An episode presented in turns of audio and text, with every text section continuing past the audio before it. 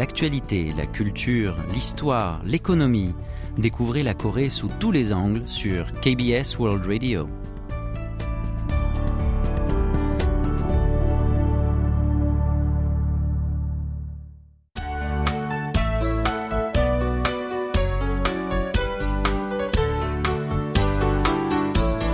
Séoul au jour le jour.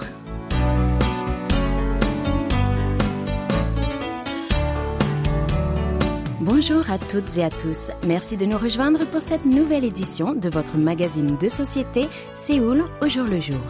Hier, c'était le dernier jour des congés de Chuseok, la fête de la pleine lune et des moissons.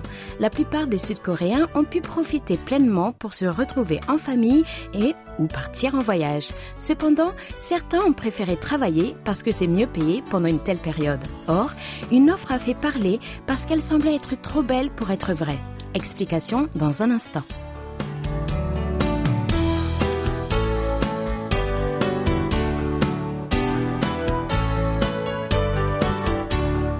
Dès le premier jour des congés de Chuseok, une offre d'emploi a circulé très vite en ligne. Il s'agissait d'une capture d'écran d'un SMS contenant le message suivant. Recherche du personnel de réparation pour rétablir en urgence l'usine de la fonderie de Pohang. Pour la période du 10 au 12 septembre, avec une rémunération de 1,25 million de won par jour par travailleur. C'est cette somme, l'équivalent de 900 euros, qui semait le doute. Certains internautes soupçonnaient un smishing, c'est-à-dire une arnaque par SMS. Certes, le texto justifiait une telle démarche. Selon lui, il était urgentissime de rétablir les installations d'électricité dans l'usine du Haut-Fourneau à Pohang de POSCO, le premier sidérurgiste du pays. Mais l'entreprise avait du mal à trouver la main-d'œuvre nécessaire en pleine période de congé de la grande fête traditionnelle. D'ailleurs, on pouvait lire le nom du président du conseil de concertation de cette zone industrielle et ses coordonnées. En effet, suite au passage du typhon Innamor, POSCO a retrouvé une partie de son site sous les eaux, y compris des sous-stations électriques, ce qui l'a obligé à mettre à l'arrêt un de ses hauts fourneaux. Finalement, la presse locale s'y est mêlée pour déterminer la véracité de cette offre d'emploi. Un média a publié l'interview de responsables dont les coordonnées sont inscrites sur le SMS en question. Résultat, l'offre était vraie. Le sidérurgiste avait besoin d'environ un millier de travailleurs par jour pour tout remettre en ordre pendant les congés de Chuseok. Or, il a pu embaucher seulement 300 ou 400 personnes juste avant les congés, ce qui explique une telle offre d'emploi.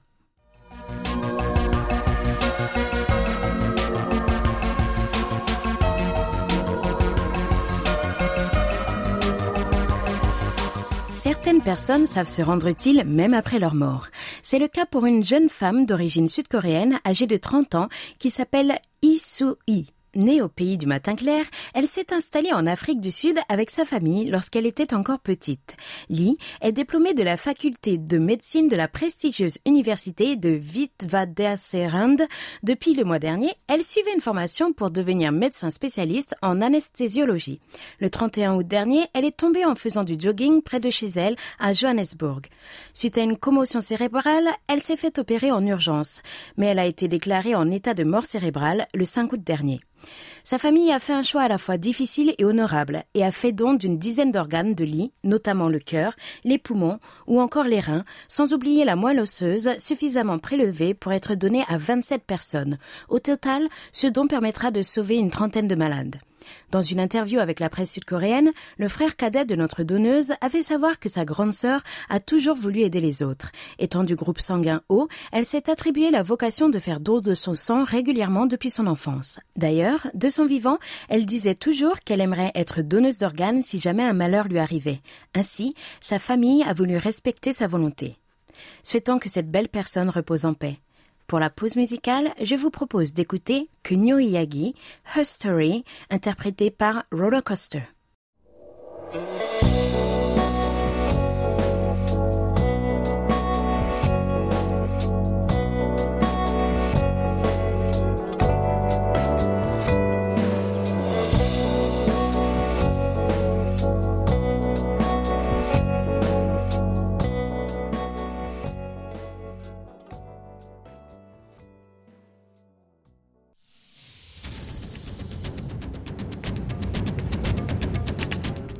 Vous avez aimé, vous avez détesté, vous avez adoré. Faites-nous part de vos réactions en nous écrivant à french.kbs.co.kr.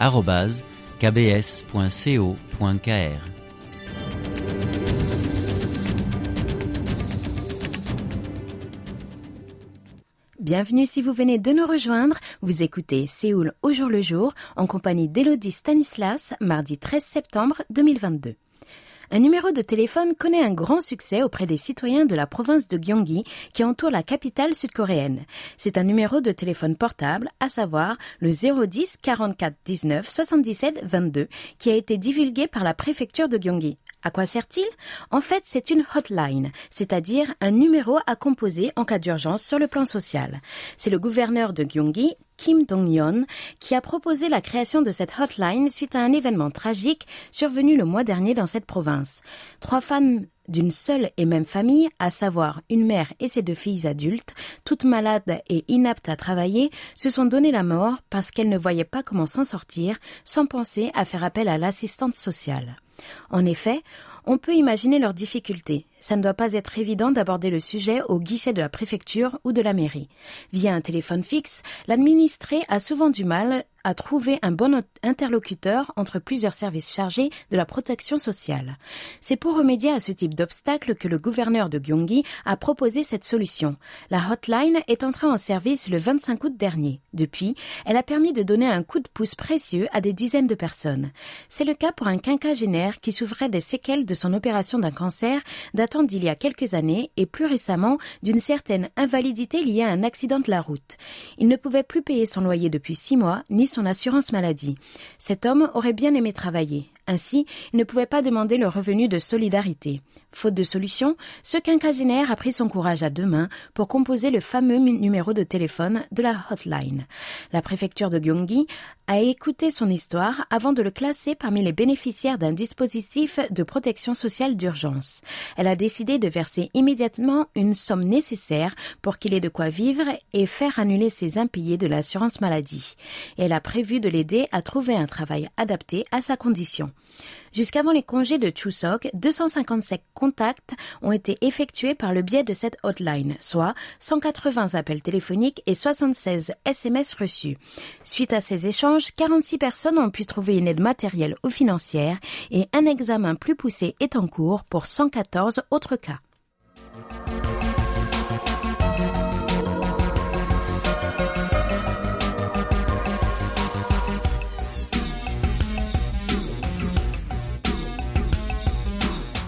Finalement, Gucci organisera, comme prévu, son défilé au Palais Royal Gyeongbok à Séoul le 1er novembre prochain, alors que la marque de luxe italienne redoutait un rendez-vous manqué. Elle a annoncé une telle nouvelle juste avant les congés de Chuseok, la fête de la pleine lune et des moissons.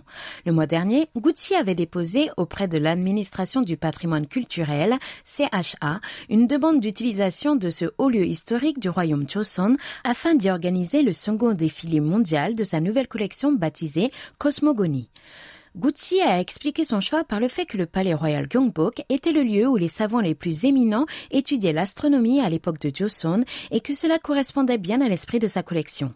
La marque de luxe a prévu d'inviter à cet événement 500 personnalités. L'administration du patrimoine culturel a donné son feu vert sous réserve. Or, une polémique a récemment éclaté autour d'une séance de photos organisée par une marque étrangère sur un autre haut lieu historique, à savoir la Changhwade, qui abritait autrefois l'ancien bureau présidentiel, mais qui est rouvert aux citoyens depuis mai dernier. À l'origine se trouve Vogue Korea, l'édition sud-coréenne du fameux magazine de mode américain. Elle a décroché l'autorisation de la Cha pour y organiser une séance de photos qui est censée promouvoir le hanbok, l'habit traditionnel de Corée. Or, une fois les clichés dévoilés sur son site internet, Vogue Korea s'est attiré de vives critiques. Dans certains clichés, des mannequins prenaient des poses sensuelles, voire suggestives, dans des robes flamboyantes dans plusieurs endroits de la Changhwade. Ce n'est pas tout. Selon certains, il était difficile de trouver une quelconque inspiration du hanbok et quelques vêtements laissaient même paraître des influences du style japonais.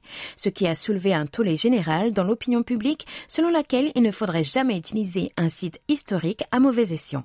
Suite à cette polémique, l'administration du patrimoine culturel, la CHA, envisageait d'annuler le projet de Gucci. Et cette nouvelle a fuité, ce qui a provoqué une autre polémique. L'administration a été accusée de tout mettre dans le même sac. Au final, les autorités sud-coréennes ont fait machine arrière pour ne pas annuler le défilé de Gucci dans le palais de Gyeongbok. La Cha a pris une telle décision parce qu'elle a estimé que l'événement en question devrait permettre au pays du matin clair de faire connaître plus largement dans le monde entier l'un de ses monuments patrimoniaux les plus marquants. Par ailleurs, la Cha a pris en compte le projet rendu par Gucci qui a détaillé la mise en œuvre rigoureuse d'un dispositif visant à sécuriser et conserver le site historique pendant le défilé. Selon un responsable, l'administration a donné son autorisation à deux conditions convenues. D'une part, Gucci a promis de compter sur le conseil d'experts afin d'effectuer un travail poussé de documentation historique et ainsi de mieux présenter la valeur historique et culturelle du palais royal Gyeongbok. D'autre part, la marque de luxe rendra cet événement accessible au public autre que les célébrités. Au palais royal Gyeongbok, vous verrez une statue en pierre représentant Hete, appelée aussi Heti. Il s'agit d'un animal imaginaire qui ressemble à un lion mais avec des cornes sur la tête et qui est capable de distinguer le bien et le mal. Une chanson y a trouvé sa source d'inspiration. Écoutons pour la pause musicale Melong Heti, interprété par Ye-eun.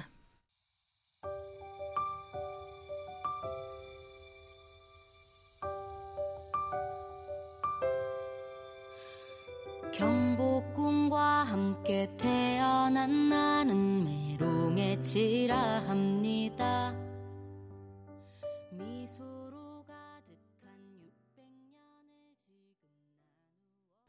Si vous avez l'occasion de voir de grands bâtiments traditionnels coréens, tels qu'un palais royal, vous apprécierez certainement la beauté du danchong.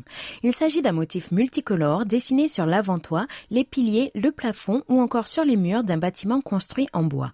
Or, il est difficile de conserver et restaurer le danchong parce que les techniques de fabrication et d'utilisation des colorants traditionnels n'ont pas été bien transmises jusqu'à aujourd'hui. Par exemple, c'est le cas pour une nuance de vert fabriquée à base de cuivre et baptisée Cette couleur est aussi appelée hayop parce qu'elle rappelle le vert foncé de la feuille du lotus. Le vert donglok a été utilisé pour peindre le dangchong, notamment de Daeungjeon, le bâtiment principal du fameux temple bouddhiste Bulguksa, situé à Gyeongju, dans la province de Gyeongsang du Sud. Cette couleur a été perdue au XXe siècle. Vers la fin du XIXe siècle, le marché des colorants chimiques était en pleine émergence, ce qui a fait perdre du terrain aux pigments traditionnels dont la fabrication coûte cher et demande un très long processus, entraînant leur disparition complète avec leur secret de fabrication. Non seulement en Corée du Sud, mais aussi en Chine et au Japon, le dongnok est devenu une couleur perdue à jamais. Mais bonne nouvelle, le mois dernier, l'Institut sud-coréen de la recherche du patrimoine culturel a réussi à redonner vie à cette couleur. Cet organisme placé sous l'autorité de l'administration du patrimoine culturel a lancé en 2019 une étude visant à retrouver la recette de fabrication du verre Donglok. Son équipe, chargée de résoudre le mystère de cette couleur, a fouillé des archives coréennes, chinoises et japonaises, mais elle a pu trouver seulement deux lignes donnant la piste suivante. On fabrique cette couleur en utilisant de la poudre de cuivre, le chlorure de sodium et le chlore d'ammonium. Les ancêtres se sont inspirés du fait que le cuivre puisse prendre une couleur verte sur sa surface suite à la corrosion. Certes, le principe est connu et les ingrédients aussi, mais l'équipe ne savait toujours pas dans quelle proportion il fallait mélanger ces matières.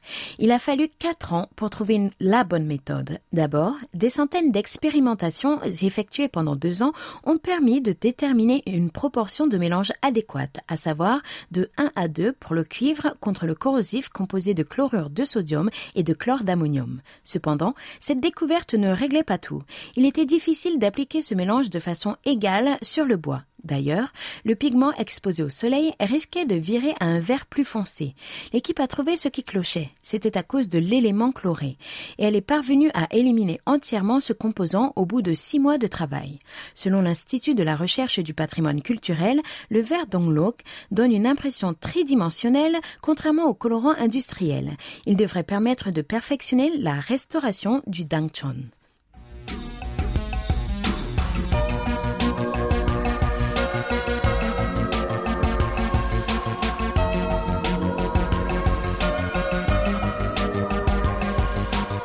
Une bonne nouvelle pour les amateurs de musique traditionnelle du pays du matin clair. Deux spectacles de Gugak sont programmés en Europe. Le premier est produit par le Centre national de Gugak, qui est chargé, comme son nom l'indique, de promouvoir le Gugak, la musique classique coréenne. Il s'agit de monter sur scène le Jongmyo Tjereak, désignant l'ensemble de la musique et des danses rituelles données pour les ancêtres royaux. Le Jongmyo Tjereak est perpétué même aujourd'hui une fois par an sur le sanctuaire de Jongmyo, abritant les tablettes ancestrales des rois et reines ayant régné au royaume Joseon.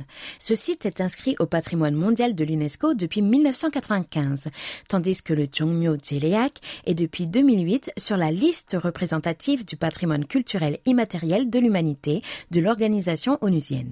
Le Centre national de Gugak fera sa tournée en Allemagne qui a débuté hier et qui se poursuivra jusqu'au 26 septembre prochain. D'abord, le spectacle a été invité au Music Fest de Berlin, un événement organisé en partenariat avec l'Orchestre Philharmonique de Berlin. Il sera ensuite au Festival de la musique à Munich, dans la Philharmonie de l'Elbe de Hambourg et enfin dans la Philharmonie de Cologne.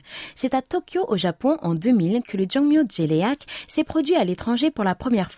Ensuite, il a été donné en Italie et en Allemagne en 2007. En France, il a été présenté au Théâtre national de Chaillot à Paris en 2015. Il avait été très apprécié par le public européen à tel point qu'il avait été invité au Festival de musique de Berlin et de Munich. Mais la crise du Covid-19 avait joué les troubles faits, retardant la programmation et en renvoyant à la baisse l'envergure de l'événement. En parallèle, un autre spectacle est programmé, le Gyeonggi Sinawi Orchestra, autrefois appelé l'Orchestre Gugak de la province de Gyeonggi, a entamé sa tournée en Europe prévue du 9 au 23 septembre. Il donnera six représentations dans cinq pays. Vendredi dernier, le Gyeonggi Sinawi Orchestra a ouvert sa tournée au Festival Cross Culture à Varsovie en Pologne. Demain, il donnera son concert au centre de concert de Leeds à Budapest en Hongrie. Ensuite, il poursuivra sa tournée au Kankarev Don à Ljubljana en Slovénie, au Concertos de Vienne en Autriche et au Palais Zofin à Prague en République tchèque. Le spectacle est composé de deux parties. Le premier volet, baptisé La beauté de la Corée, propose un grand répertoire de la musique classique coréenne. Une musique destinée aux processions royales, le chant populaire Alilang, le solo Gomungo, l'instrument traditionnel à six cordes entre autres. Le deuxième volet, appelé Dynamique Korea, fera découvrir Dionysos Robot, une œuvre moderne en hommage à Paek Nam-jun, le pionnier du vidéo art mondialement connue. Elle propose de marier des instruments de la musique classique coréenne avec des sons électriques et des voix humaines. Aimer quelque chose ou quelqu'un, certains voudraient bien le crier sur les toits, tandis que d'autres préfèrent nourrir une passion secrète. Je vous propose d'écouter Secrète Pimil, interprété par le groupe Bourroil, avant de vous laisser entre les mains de Hwang Hee-yong pour Saveur du terroir.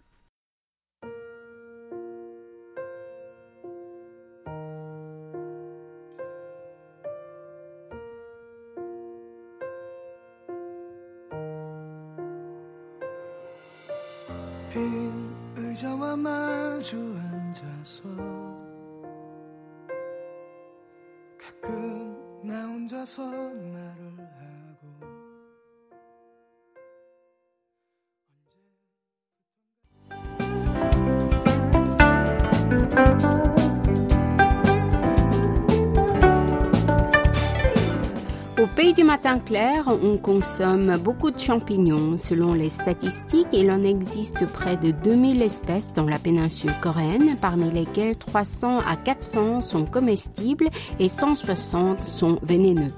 L'automne étant la saison particulièrement abondante de champignons, Saveur du terroir vous invite à découvrir divers plats préparés avec ces derniers.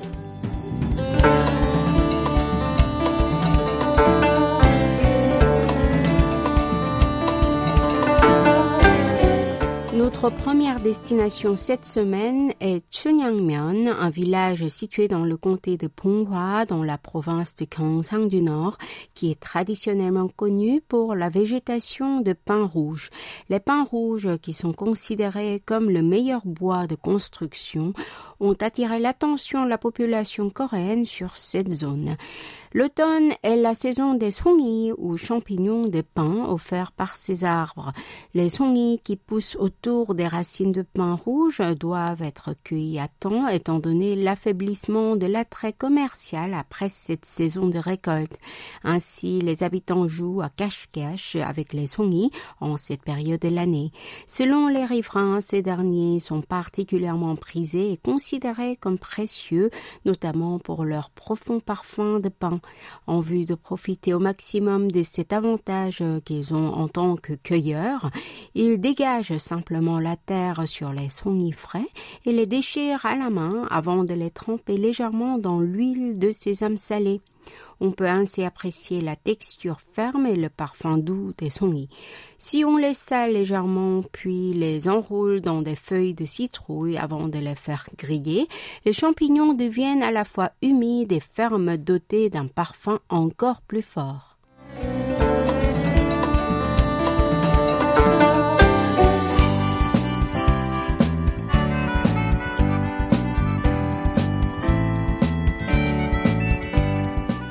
Après la cueillette matinale, les habitants se retrouvent pour partager un plat fortifiant. Ils préparent le songi peksuk.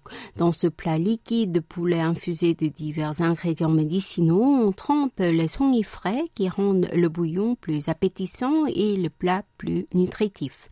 Il y a une trentaine d'années, les songi, qui sont devenus rares, donc précieux aujourd'hui, étaient des champignons que l'on pouvait trouver partout dans cette zone. Ainsi, les les habitants les utilisaient pour préparer divers plats. Tout d'abord, le songi changachi. En effet, lorsqu'il n'existait pas de système de réfrigération, on séchait les songi restants avant de les incruster dans une jarre de pâte de piment rouge gochujang. Les songi conservés ainsi sont devenus un plat d'accompagnement qui permettait de redonner l'appétit tout au long de l'année et ont contribué à améliorer le gochujang. Le songi pak est une soupe à base de calebasse et de souris qui sont tous deux cueillis en automne. On fait cuire la calebasse, également appelée gourde, coupée en petites tranches fines, et les champignons déchirés à la main en les assaisonnant simplement avec de l'huile de sésame et du sel. Cette soupe que l'on pouvait préparer quand on voulait dans le passé est devenue aujourd'hui un délice réservé aux habitants de ce village des Songi.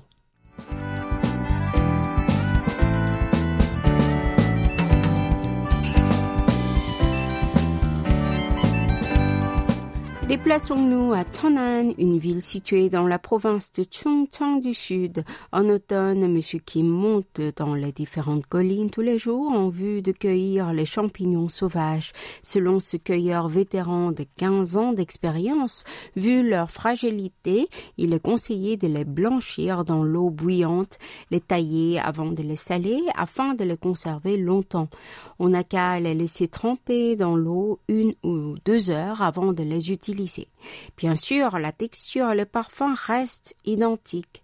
Avec les cèpes qui se caractérisent par leur parfum particulier de produits halieutiques et leur texture tendre, on cuit des plats liquides en y ajoutant la viande de bœuf. Quant au tagiri, préparé de manière pimentée pour accompagner le riz cuit à la vapeur, il devient plus succulent, notamment garni de divers champignons sauvages.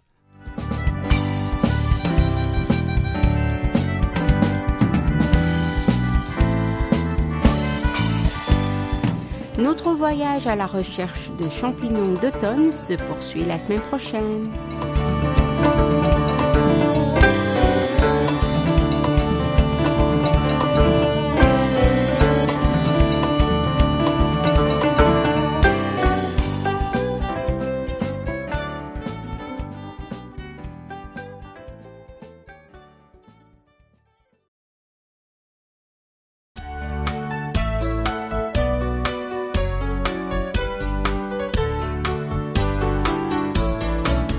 Ainsi s'achève votre magazine quotidien Séoul au jour le jour.